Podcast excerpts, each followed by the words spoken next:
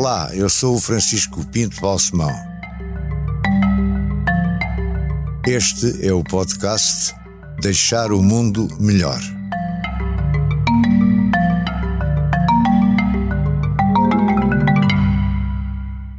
Este episódio foi gravado a 8 de julho de 2022.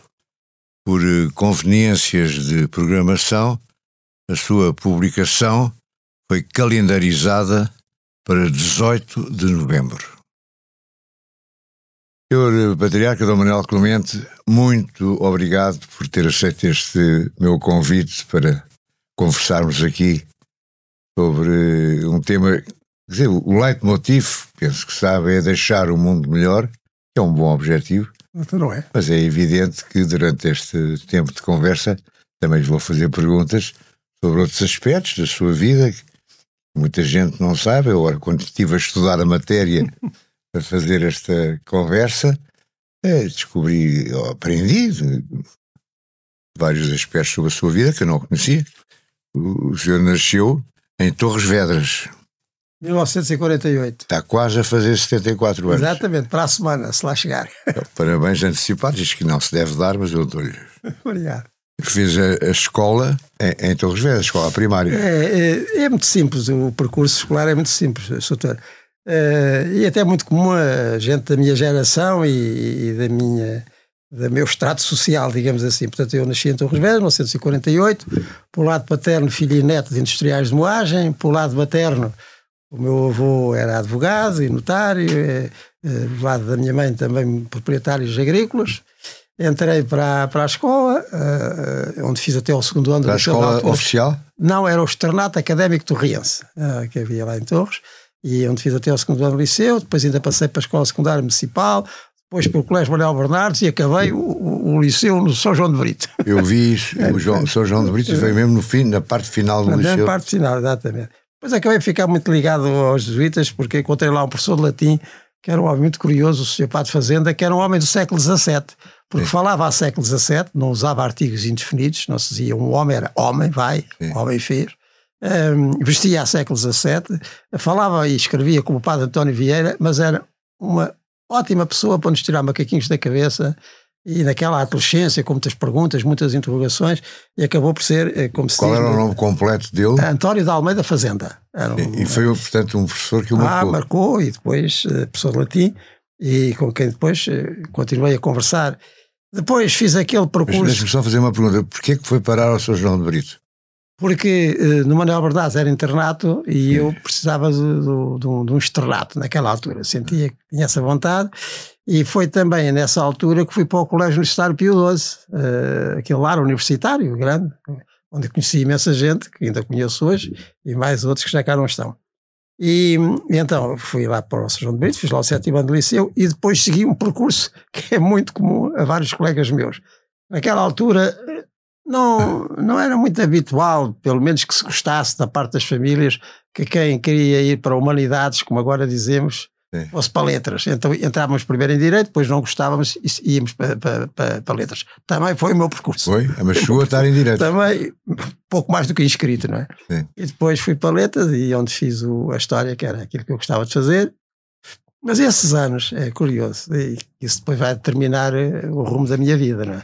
Esses anos do final do liceu até ao final mesmo de letras, portanto, digamos, os meados dos anos 60 ou princípios dos anos 70, o que eu sou essencialmente sou paroquial e escutista.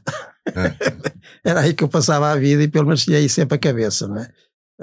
E, o escutismo, portanto, é desde, desde sim, sempre. Sim, sim, sim. Sobretudo uh, na fundação de agrupamentos escutistas no, no, chamado Oeste, portanto, entre Mafra e Alcobaça. Eu passava aí a vida, uh, sobretudo desde que tinha um carrito, um mini, né, que andava para baixo e para cima. Ou seja, essa, esse envolvimento em atividades de igreja uh, torna-se preponderante, uh, mesmo à custa dos estudos. Fui sempre um estudante muito irregular, devo dizer. E, Mas era e, bom aluno? Não, numas coisas sim, outras nem, nem por isso. Muito, fui sempre muito irregular. Não, não, não fui, nunca fui aquilo que chamam bom aluno, nunca. As Mas nunca gostava, chumbou? Uh, chumbei a matemática no quinto ano, mas comia paletas deixaram mandar. E, e, portanto, foi sempre uh, essa atividade, digamos, de igreja, escotismo, uh, e a paróquia, e atividades juvenis e por aí fora, que marcaram a, assim, a, a, minha adolescência e juventude. Até que em 73 fui para o seminário. Um seminário curioso, doutor, já agora. Quando é que descobre a sua vocação, sacerdote? Foi exatamente assim. Ou seja, foi uma coisa natural, porque quando chego ao fim do curso de História, e como as atividades de igreja e de escotismo e da paróquia, etc., enchiam completamente enfim, a minha ideia e aquilo que eu queria fazer, percebi que era para aqui que tinha que vir. Então, que idade tinha? Eu tinha nessa altura, quando entrei no seminário, 24 a 25. Portanto, não é uma coisa logo aos não, não. 19, não. Não quer dizer que de pequenino não pensasse nisso, não é? mas uh, onde uh, realmente aconteceu. Mas já tinha pensado nisso, sim, não, sim, não, é, não é uma revelação, não, não, é um dia para o outro. Não, de pequenino vinha a ideia de vez em quando. E, e então entrei. Até é curioso, olha, entrei no seminário na mesma altura em que um outro colega meu, recentemente falecido, e que foi uma figura também pública, e conheci o João Seabra, né? ele veio de Direito e eu vinha de Letras. E entrámos na mesma altura no seminário eh, eu ordenei-me uns meses depois dele e acabámos por ter uma vida sempre de muito amigos.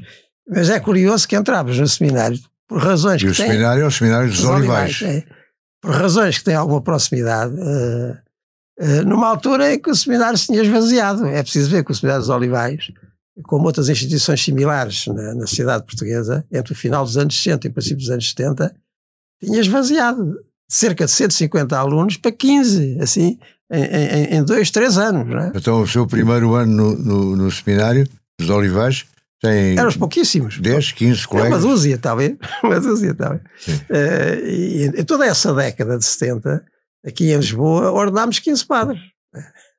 toda a década.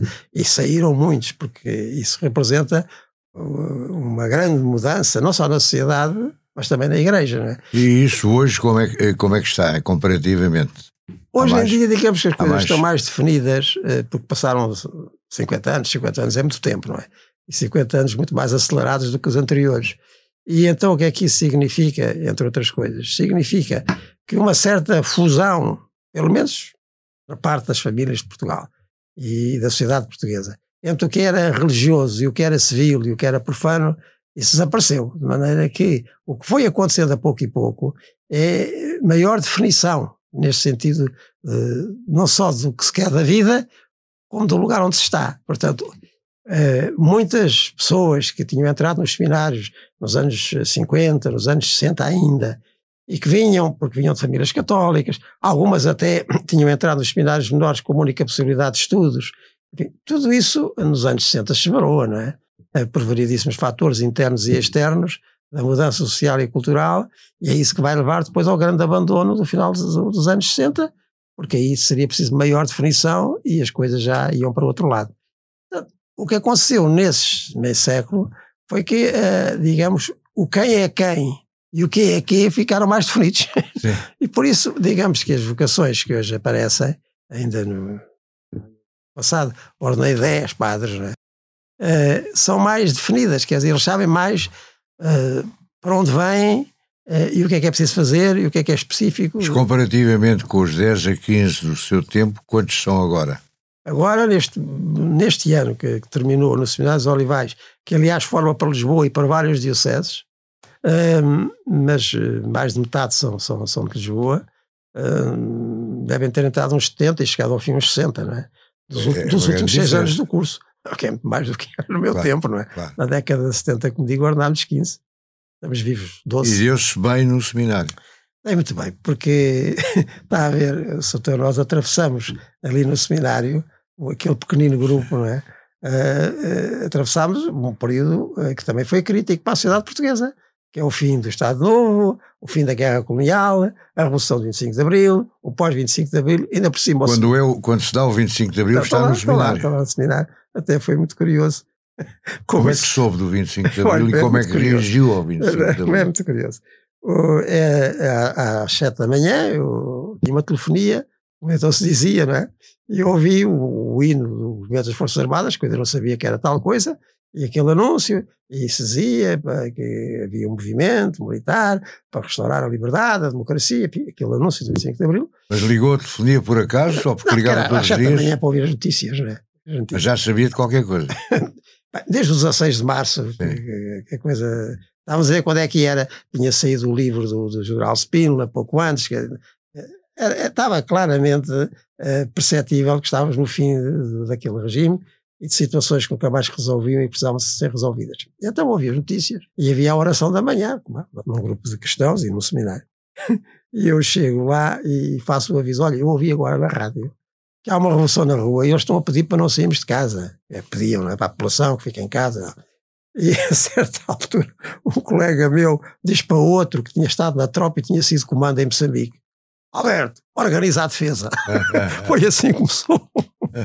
claro que a partir desse dia ficámos todos ligados à, à, à Revolução, ouvindo uh, as notícias, vendo enfim, o, o, que a televisão começou a passar, aquela televisão a preto e branco, a única que havia, não é? Fomos seguindo. E depois aconteceu algo que não estávamos à espera. Passa uma semana e é o primeiro de maio. Bem, vamos todos ver a manifestação, é a primeira grande, vamos todos à manifestação. Na véspera tinham pedido o movimento das Forças Armadas, ao posto de comando, tinha pedido que uh, os que estavam nas escolas, nos colégios, etc., fossem dar sangue aos hospitais, porque não sabia como é que a coisa ia correr à tarde. E nós de manhã fomos todos dar sangue. Todos, quer dizer, uma carrinha. Sim. Fomos todos ao Hospital São José dar sangue, depois viemos almoçar e depois do almoço íamos ver a manifestação. Mas não fomos, porque estava o seminário cercado, bordão de tropa, de ralis, o Rallis é ao lado do seminário, é? o antigo Rallis. Uh, porque alguém tinha dito para lá que nós tínhamos lá armas escondidas. Ninguém sai. E então passámos essa tarde, não fomos ver manifestação nenhuma, com, com, com, piquetes de soldados a, a, a, ver toda aquela casa e ter o nariz em todo o sítio, todo o cantinho. Uh, e está claro aqui e não encontraram tudo, acabou tudo com uma grande confraternização com os soldados a ver umas cervejas que já não havia na altura. E acabou assim o nosso primeiro de maio. Mas claro, porque o seminário, ainda por cima, no sítio onde fica, ficava ali entre três pontos críticos. Entre, entre a, a, fábrica de material militar, o depósito de material de Beirolas e o Raulis, nós estamos mesmo claro. no centro. É. Portanto, até, até, até ao final de 75, quando as coisas depois começaram a ficar mais regulares, digamos, eh, seguimos até, por geografia, os sucessos é. revolucionários. Mas para si o 25 de Abril foi importante? Eh, teve alguma participação? Eh, foi muito importante. Coisa, em qualquer foi, movimento, se, em qualquer pré Movimento, não, isso não. Era seminarista e estava a formar em teologia para ser padre. Mas o, o, o, que participei sim foi no movimento que tocou a igreja aqui em Lisboa e não só. Não é? Nós tínhamos como patriarca, um jovem patriarca, que naquela altura ainda andava na casa dos 40, o Dom António Ribeiro, e que um ano antes do 25 de Abril tinha escrito um documento, para nós foi marcante, e onde já está quase o esboço do que vai ser um ano depois o programa das Forças Armadas, Sim. sobre a democratização da sociedade portuguesa, sobre a necessidade de participação política, sobre Sim. a possibilidade de haver várias forças políticas organizadas. Tudo isso está nessa carta do Episcopado de 1973, que foi da redação do António Ribeiro. Portanto, nós estávamos já na expectativa de que isto ia ser diferente, não é? E que se tinha que pôr alguma solução ao problema colonial, que nunca mais se resolvia. Acaba o seminário e depois tem toda, se pode chamar assim, uma carreira dentro da igreja. Muito, e, e, também muito simples, porque um ano fora, em que fui até gestor de algumas paróquias ali no Oeste, e logo no ano a seguir sou chamado para a formação do, de seminaristas, onde estive durante 25 anos.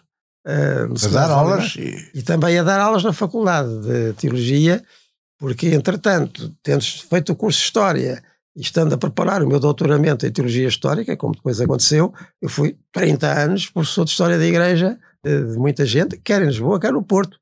Também no meu tempo de Bispo do Porto. Ah, já ia ao Porto? Ah, não, não, foi no depois. Meu tempo depois. de Bispo do Porto, é? Mas nesta altura, portanto, a sua atividade era académica? Académica, a companhia formativa do, do, do, dos seminaristas e depois muitas outras exteriores, acompanhar movimentos, quer de jovens, quer, quer de casais, enfim, tudo aquilo que aparecia uh, ia fazendo, até que eh, no final de 99 uh, eh, me chamaram para Bispo Auxiliar de Lisboa, onde estive até 2007 mandaram para o Porto, depois de 2013 o Papa Francisco mandou-me voltar a Lisboa como patriarca. E a maneira como diz é chamaram-me, mandaram-me, não, tem, não há vontade do próprio? Há, há vontade de ser chamado. assim. Eu, a última coisa que pedi, isto é um facto, não é, não é, não é valor nenhum, é, uma, é um facto, é, foi é, em 1979, digamos, o pedido, o requerimento ao patriarca da altura, Dom António Ribeiro, para ser padre. A partir daí já não foi nada comigo. Não? Nada. Mas quer dizer, quando, quando nomeiam para o Porto, por exemplo, é ouvido, então. Eu pode dizer que, que, não? Foi, foi muito engraçado. Pode Já dizer agora não ou não que, pode? Conto, posso podia dizer que não, mas, mas quem diz que não, de certa maneira, arrisca a sua própria liberdade, porque fica condicionado com a opção que fez. Ao menos assim, a liberdade mantém-se. Olha, você mandou, eu faço o melhor possível. Se não der, a culpa não é minha, passo o termo. É, e olha, foi muito curiosa essa minha ida para, para o Porto. É, estávamos no, portanto, logo no princípio de 2007, e estava a jantar com o patriarca da altura, o senhor José Policarpo, e ele no fim de jantar disse: Olha, vamos ali ao meu gabinete tomar um cafezinho. Estranhei, vamos. Olha, vais para Bicho do Porto. Aí vou. Vais, diz a anunciatura. E fui, fiz a mala e fui. Mas, portanto, a decisão foi tomada sem sequer o consultar. Sim, me disseram. Não perguntaram, gostavas de Eu podia ter dito que não, mas não é o meu género. Podia ter dito que não. Estou aqui bem em Lisboa, né? É. Também estive muito bem no Porto, é uma ótima gente. Aliás, é a terra da minha mãe e tenho lá, hoje a maior parte da família. Mas para si, o que é que foi mais relevante? Foi ser padre em 79, se não estou em erro, foi ser bispo auxiliar, foi ser bispo do Porto, foi ser cardeal. Esse cardeal também foi curioso.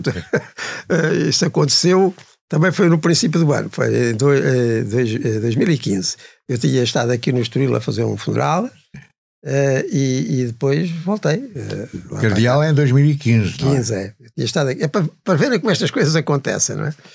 Eu tinha estado aqui do, no Estoril a fazer um funeral nessa manhã e depois fui almoçar para casa. Mas o carro tinha muita poeira e parei ali naquela, naquela, naquela área de serviço da rotula do aeroporto, que tem também uh, lavagem de carros. É. E quando eu vou entrar no túnel da lavagem, o senhor que lá estava disse: Olha, que esse pneu aí está a arrebentar, tem uma grande bochecha.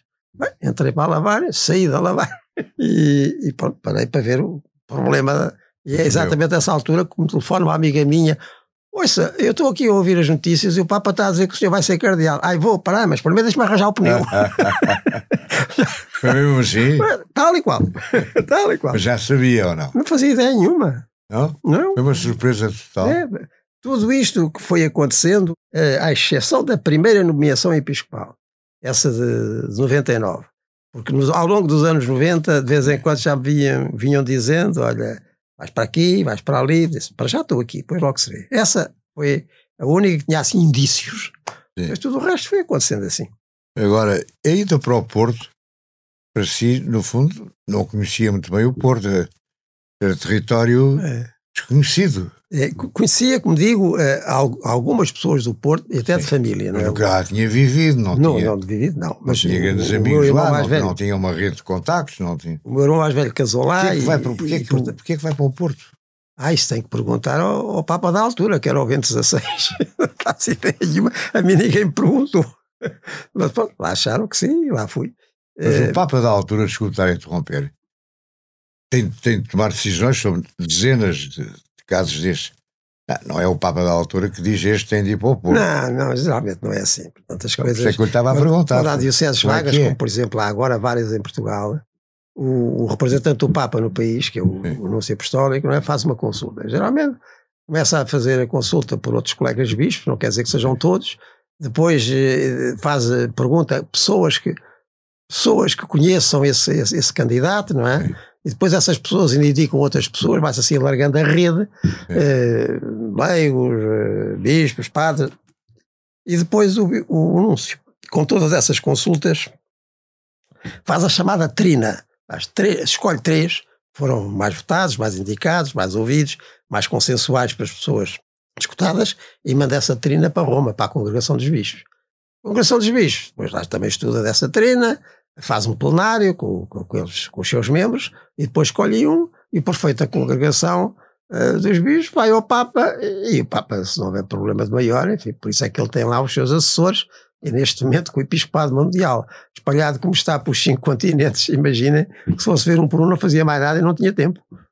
Confia. Este Papa atual, o Papa Francisco, que é argentino, tem maneiras de atuar, de proceder, de governar, digamos, a igreja diferente, diferentes do antecessor?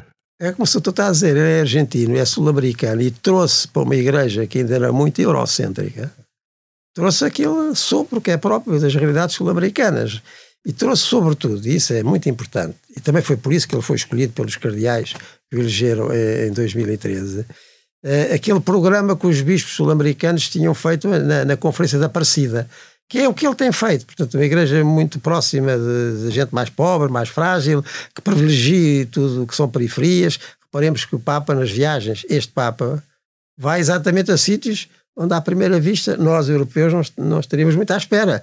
Eh, ele não visita, eh, não visita habitualmente, se é que alguma vez visitou os grandes países, não é? Uh, mas visita os pequeninos, os mais atrapalhados com problemas quer económicos, quer de guerra, quer de desenvolvimento os problemas, olha, esta fronteira tremenda do, do, do, do, do Mediterrâneo, não é? Foi logo o primeiro sítio onde ele foi, por causa daqueles que lá chegavam à ilha de Lampedusa. Esta atenção é que ele trouxe, digamos, nesse sentido, um, um, um, modo evangélico mais claro, quer dizer, tem mais a ver com aquilo que eram as atitudes de Jesus Cristo neste sentido, é? da aproximação dos pobres, dos frágeis, e isto tem sido muito estimulante para nós todos, muito estimulante, e creio que não vai passar. Mas tem uma abordagem, uma aproximação diferente do, do, do, do Papa Bento. Até, até em termos humanos. Diferente, o, não. O Papa, o Papa Bento, que, que no trato pessoal é de uma amabilidade extrema e de uma grande simpatia, mas é obviamente o perfil do intelectual, não é? é. do professor universitário, do homem de gabinete, com um discurso claríssimo, com a capacidade de tocar qualquer tema e de o expor uh, meridiana, que toda a gente fica tocada e, e adere e percebe, isso tem, sem dúvida nenhuma, com uma grande clareza de princípios, mas é obviamente um homem mais retraído, até, até por feitio, por temperamento. O Papa uh, Ergólio, o Papa Francisco, é um todo o terreno, já era assim na, na, na, Argentina e em Roma é, é tanto quanto pode e ser, agora Papa menos com, com, o problema do joelho. E o Papa João Paulo II?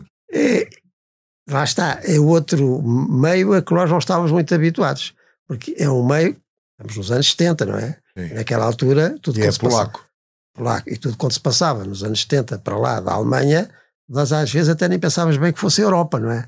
Era outra coisa, não? A Europa era da Alemanha para cá, para nós, que estávamos Sim. habituados a ver nestas coisas. E João Paulo II trouxe, para já, aquele misticismo próprio dos eslavos, mas mais do que isso, trouxe também aquela uh, resistência e também o sentido combativo próprio de uma igreja que tinha passado pelo nazismo, tinha passado pelo comunismo, portanto, habituada a resistir. E quem está habituado a resistir não é de meias palavras, é de meios sentimentos, não é? Nossa, aquele ímpeto, uh, também eslavo, podemos chamar, uh, e isso faz com que a, Igreja Católica, concretamente neste centro romano, que é, que é sempre muito determinante, desde os anos 70 até agora, já meio, meio século, não é? tenha tido no seu centro realidades muito diferentes daquelas que estavam habituadas. Polaco, um alemão, um argentino, não estávamos habituados. Não estávamos habituados há séculos. E acha que isso é positivo acho para a Igreja? Muito positivo, acho muito positivo. Eu agora espero que o Papa uh, Francisco lá se, lá se conserte do joelho e que fique mais algum tempo connosco, apesar dos 86 à porta, não é? Uh, porque a cabecinha continua muito fresca, muito, muito atenta uh, e há muita coisa que é preciso ser resolvida, também coisas que ele lançou, processos de, de escuta e discernimento que ele, que ele iniciou e que é bom que, que ele continue a acompanhar até ao fim. Espero que sim.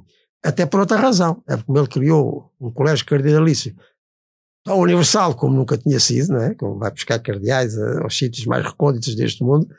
Depois os seus eleitores têm que se conhecer minimamente para escolher um, não é? É preciso mais tempo. Mais complicado. Isto não se faz por Google. É. O senhor eh, Dom Manuel é também presidente da Conferência Episcopal portuguesa. Fui durante sete anos. Fui. Já não é? Já não, porque os mandatos são três ah, não é? Quem é agora? Desculpa. Agora o Dom Gé Ornelas, que é neste, foi bispo de Setúbal, e neste Sim. momento é bispo de Leiria.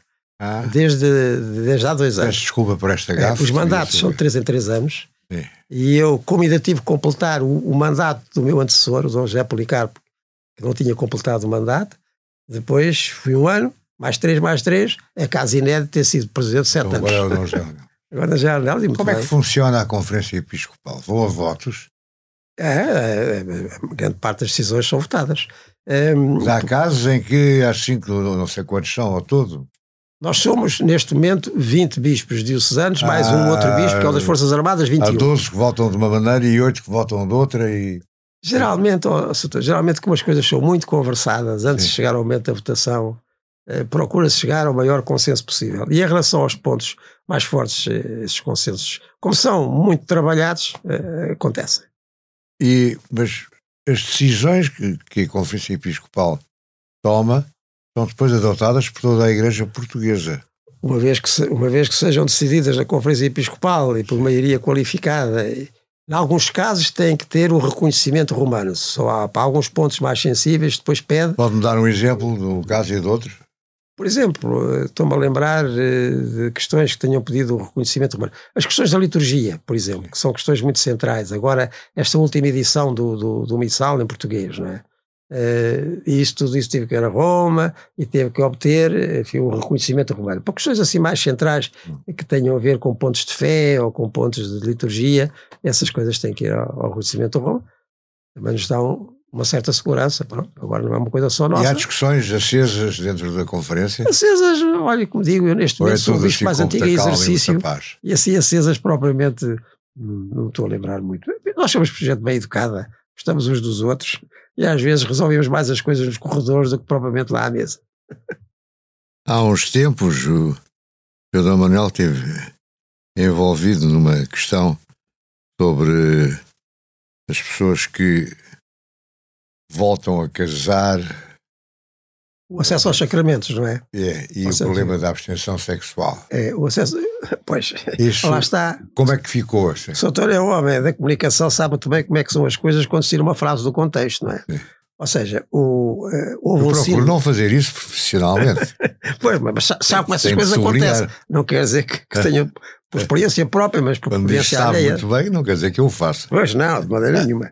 Mas eh, então o que é que acontece? Acontece que em 2015 houve um sino dos bichos sobre a família. E desse sino depois saiu um documento papal chamado Amoris Letícia, a Alegria do Amor. Que é um longo documento sobre a família, como é que eh, se há de estabelecer a família, o que é que é preciso para que ela se mantenha, no que diz respeito não só à formação do casal, mas à educação dos filhos, também ah, aos mais velhos. É um longo documento, muito interessante, aliás. O que veio de uma reflexão feita por muitíssima gente pelo mundo além, depois chegou a esse cinta. No, tem um capítulo em que eh, trata exatamente do acompanhamento das situações que, que estão mais fragilizadas ou dos casais que entraram em ruptura, etc. E num desses pontos eh, admite-se que pois, haja uma certa, eh, digamos, um, um certo acompanhamento caso a caso e com discernimento dessas situações e depois ver o que é que se pode ou não pode fazer. E hum, depois eu e os vários colegas meus demos indicações para se aplicar esse documento na Diocese. E eu também tive que ajudar em relação à Diocese de Lisboa. E no final eu pus uma série de linhas que não são mais do que a condensação da doutrina. Também é que vem na Amoris Letícia sobre como reagir nesses casos. E uma das linhas é essa, da, da- da- para quem esteja obviamente capaz de o fazer, não é? De- de- da abstenção do- dos atos conjugais. Eh, outras alíneas eh, são, e essa é aquela, são as mais praticadas, que é expor à igreja, uma vez que o casamento dessas pessoas foi feito à igreja, porque quiseram fazer na igreja. Então expor à igreja, concretamente nas dioceses, a sua situação. E verificar se realmente houve ali um, um ato sacramental que tivesse mesmo ligado às pessoas, é? em termos religiosos. É isso que geralmente acontece nos, nos chamados tribunais, que não são tribunais como os outros, de- eclesiásticos, em que se analisa esses casos e que em grandíssimo número de situações se verifica, pronto, as pessoas disseram aquelas palavras sacramentais, mas ou não estavam preparadas para as dizer, como depois se verificou, e como na altura também já se podia ter verificado, ou eh, não queriam dizer exatamente aquilo, ou naquele momento tinham também atos e, e atitudes contrariavam aquilo que estava a dizer no ato sacramental, realmente o sacramento não houve. Não é? E essa é uma outra linha. Depois há outras linhas que têm a ver com o acompanhamento, repito, caso a caso, e aquelas pessoas que, estando numa situação uh, muito particular, sentem também muita necessidade de participar nos sacramentos e por aí fora, um, ehm, e que podem, para isso, fazer então esse, esse propósito, para ser coerente, porque eu realmente estou, em termos sacramentais, estou ligado a outra pessoa e não a esta pessoa com que vivo, e isso ainda não se resolveu, uh, mas enfim, privadamente, ter ou não ter acesso a algum sacramento, porque isso me faria bem. É uma série de linhas. Tiraram a linha da, da, dessa possibilidade de abstenção uh, dos atos conjugais e fizeram disso um tratado. Não é isso que lá está. Eu limitei-me a pôr um elenco daquelas possibilidades que ali eh, estão. Na... Mas na altura isso deu, deu é, um E agora como é que isto ficou? É, eu creio que ficou assim como eu, como eu propus, ou seja, que e um tema cá. como este na Conferência Episcopal é, é debatido ah, e, sim, sim. e votado. E na, altura foi E muito. com votação secreta, se for preciso, ou não? Geralmente as nossas votações. Uh, as nossas votações geralmente não são secretas. Não são secretas. São, são poucas aquelas que são secretas, mas as pessoas dizem quem vota contra, quem se abstém, quem vota a favor. E devo dizer eh, que, que quando toda aquela polémica a Mainu, e devo agradecer, aliás, ao Expresso, que logo na semana a seguir me convidou e me fez uma extensa entrevista em que eu tive a ocasião para, para explicar isto mesmo que estou aqui a dizer. Uh, e uh, depois, à cautela, passo o termo, mandei o meu texto ao Papa Francisco Tive muito gosto, dois ou três meses depois, de receber uma carta dele a dizer que tinha ficado muito contente com o meu texto. Ótimo. Agora diga-me outra coisa, Sr. Dominó. Uh, toda esta evolução da Igreja, mulheres sacerdotes, uh, o divórcio, a questão da homossexualidade, tem havido uma evolução na, na atitude e na, na, posição, digamos, da, eu, eu da Igreja Católica. Que, que, que a, evolu a evolução se pode ver, se pode falar em evolução é mais neste sentido de que uh, a pessoa toma o lugar principal. Antes de mais, antes dos casos, uh, são pessoas, não é? E por isso, não, nem, nem gostamos de dizer, nem devemos dizer, é? o homossexual, o heterossexual, este, aquele. É a pessoa que também tem essas, uh, essa, essa tendência ou, é, ou, essas atitudes. A prevalência é sempre da pessoa. E a pessoa tem sempre de ser ouvida, ser respeitada. Está claro, dentro do respeito geral por aquilo que são até as regras da civilidade, com certeza. E esta prevalência da pessoa como tal, uh, ainda antes de fazer condenações imediatas e, genéricas, isso é que tem ganhado terreno, o que sim. Porque a nossa sociedade anterior não era bem assim. Mas não é só no campo da igreja, é em geral, não é? As coisas eram muito mais demarcadas, os campos muito mais definidos. Agora, essas questões põem-se em sociedades como a nossa, mas é preciso ver que eh, na, na, Igreja em geral, se nós vamos para a África, se nós vamos para a Ásia, vamos para a América Latina, para a América do Norte, as sensibilidades são várias, mesmo em relação a esses pontos. Temos que ver que uma certa prevalência temática, não é? até em termos de comunicação, é muito eh, de origem eh, europeia ou euro-norte-americana e que encontra muitas resistências eh, noutras partes do mundo, o que faz com que nessas abordagens, além do respeito pela pessoa e com certeza da fidelidade à tradição cristã no seu essencial, não é? Eh, concretamente em relação ao masculino e feminino, em relação ao matrimónio, aquela frase que Cristo diz e até repete, não é? Deixará o homem em sua casa, unir-se-á à sua mulher, são os dois como um só, não separa o homem que Deus uniu. Portanto, fala de homem, fala de mulher, fala de unidade. Nós somos cristãos, não somos outra coisa, não é? Portanto, não nos peçam para ter outro tipo de posição eh, fora do, daquilo que é a base evangélica. Agora, o respeito pelas pessoas e a muita atenção que o Papa Francisco tem mantido, mesmo provindo da América Latina e da sensibilidade própria desse continente ou subcontinente, é que tem que olhar para o mundo em geral isto faz com que nós estejamos nestas uh, situações e nestas questões, por um lado, com muito respeito por cada um, por outro lado, com muita fidelidade àquilo que nos faz cristãos, e depois atendendo a que soluções genéricas podem não servir para realidades diferentes. Deixar o mundo melhor tem o patrocínio da Hyundai. Juntos avançamos para uma mobilidade mais sustentável. Porque o que move a Hyundai hoje é garantir um mundo melhor às gerações de amanhã. Hyundai. Mudamos o futuro. a propósito de soluções genéricas e quase a acabar, todo o conceito de globalização, que toda a gente, todos nós dizíamos que estávamos a caminhar para a globalização, mudou bastante outra vez, agora com a guerra da Ucrânia, com a própria pandemia. Onde é que o mundo vai? Oh, eu creio que se tem que, que se pode aplicar aqui dois princípios eh, daquilo que nós chamamos de pensamento social cristão, que é o princípio da solidariedade e o princípio da subsidiariedade. Só assim é que a coisa funcionará. O que é que ele significa? O princípio da solidariedade faz-me que em relação a qualquer assunto, e também este da vida internacional, é? nós nunca percamos a noção do todo.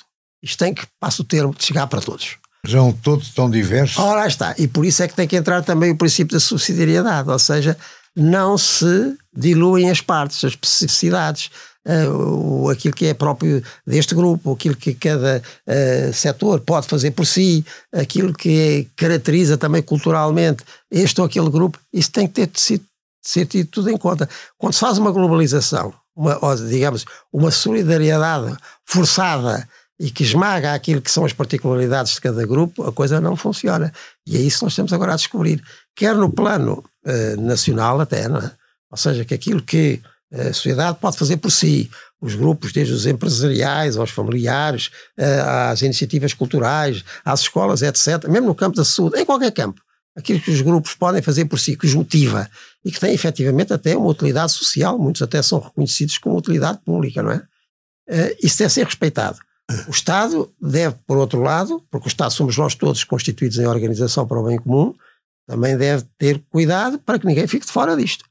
E, e às vezes até acabaria o Estado por ser mais subsidiário do que a própria sociedade. Mas isso aplica-se ao Estado chinês ou ao Estado afegão? Igual também à vida mundial. À vida mundial. São, ou Estados, seja, são concepções de Estado também muito diferentes. Muito diferentes. Mas, mas quer dizer, nas organizações internacionais, era o nível da Europa, porque a Europa, mesmo a Europa da União Europeia, não é toda a mesma. Há bocadinho estávamos a falar da Polónia, estávamos a falar da Alemanha, falamos da Espanha, falamos da Itália. Não é tudo a mesma coisa em termos de sensibilidade em termos de experiência histórica, não é? Uh, concretamente, tudo que está para além da Alemanha vem de grandes resistências de décadas, a sistemas totalitários, de um ou outro sinal. Uh, aqui na Europa, uh, do Ocidental, da Alemanha para cá, é diferente. Portanto, quer em termos e a de... Rússia é o que é a Europa? A Rússia é a Europa? A Rússia é, também a Europa, aquela velha distinção do Atlântico aos Urais, portanto, concretamente a, a Rússia dos Urais para cá, e concretamente, como nós sabemos, desde o século XVIII, né, da, daquela europeização uh, elitista ilustrada não é, do Pedro Grande e da Catarina, etc., quis fazer europeia. Com certeza que se nós ouvimos uma música do Tchaikovsky ou se nós lemos o livro de Dostoiévski, também nos sentimos em casa. É? Nesse sentido é. Uh, mas tem uma experiência histórica que não acompanhou o movimento liberal e democrático que aconteceu uh, da Alemanha para cá, como nós sabemos. E a mesma coisa em termos mundiais das organizações, das agências das Nações Unidas. Temos de ter em linha de conta essa tal subsidiariedade, porque senão a globalização não dá. Neste sentido, as jornadas, acho que é assim que Mundiais chama, da Juventude. Mundiais da Juventude serão em breve. Daqui a um ano. Daqui, daqui a um ano. ano nas quais Depois da manhã, de organização. O nosso bom e comum amigo Dom América Guiar. Sim, sim, sim. E, e o seu cardeal também, eu sei. Acha que vão ser um sucesso que vão simbolizar um pouco o que é que eu vou dizer? O, o Papa Francisco tem, tem insistido que estas jornadas são diferentes das outras. Elas começaram nos anos 80, no tempo do Papa João Paulo II, e, e rapidamente ganharam uma dimensão, enfim, chegaram, por exemplo, aos 5 milhões em Manila, não é? Tornaram-se uma Aqui coisa... estão esperados 2 milhões, não é? Eu, espero que não venha muito mais de um milhão, até por, ter, por, termos logísticos. Nós não temos em Portugal sítio onde cabe muito mais gente, não é? Uh, e caiba e vá lá ter e tenha capacidade de alojamento, alimentação, transporte, etc. Bem, mas seja for, venham os que vierem, serão bem recebidos e faremos tudo o possível por isso. Mas também tem de vir o Papa. Ah, isso vem de certeza. E se o Papa não puder vir? Se o Papa não puder vir, vem. Porque as jornadas não se fazem sem o Papa. Seria preciso que, que houvesse ali um, um, intervalo pontifício, ou por doença, ou por, ou por fatalidade, mas o, nem sequer pomos essa hipótese. O Papa responde sempre: o Papa vai. Bom, eu penso que estamos já um pouco para além da hora. A conversa foi tão interessante que justificou esta ligeira infração aos limites que eu tenho procurado e, de alguma maneira, aquilo que fomos conversando e, sobretudo, aquilo que me foi dizendo, eh, abordámos o tema geral de deixar o mundo melhor. Sim, senhor. Muito, Muito obrigado, obrigado pela sua o gosto foi meu. Uh, aceitação e pela sua as vossas novas entrevista. instalações. Obrigado. Deixar o Mundo Melhor é um podcast de Francisco Pinto Balsemão com música original de Luís Tinoco. A sonoplastia de Joana Beleza e João Luís Amorim. O vídeo e a edição de José Seduvim Pinto, Carlos Paes e Ruben Tiago Pereira. Transcrição de Joana Henriques e apoio à edição de Manuela Goxa Soares. Imagem gráfica de Marco Grieco. Produção de Margarida Gil.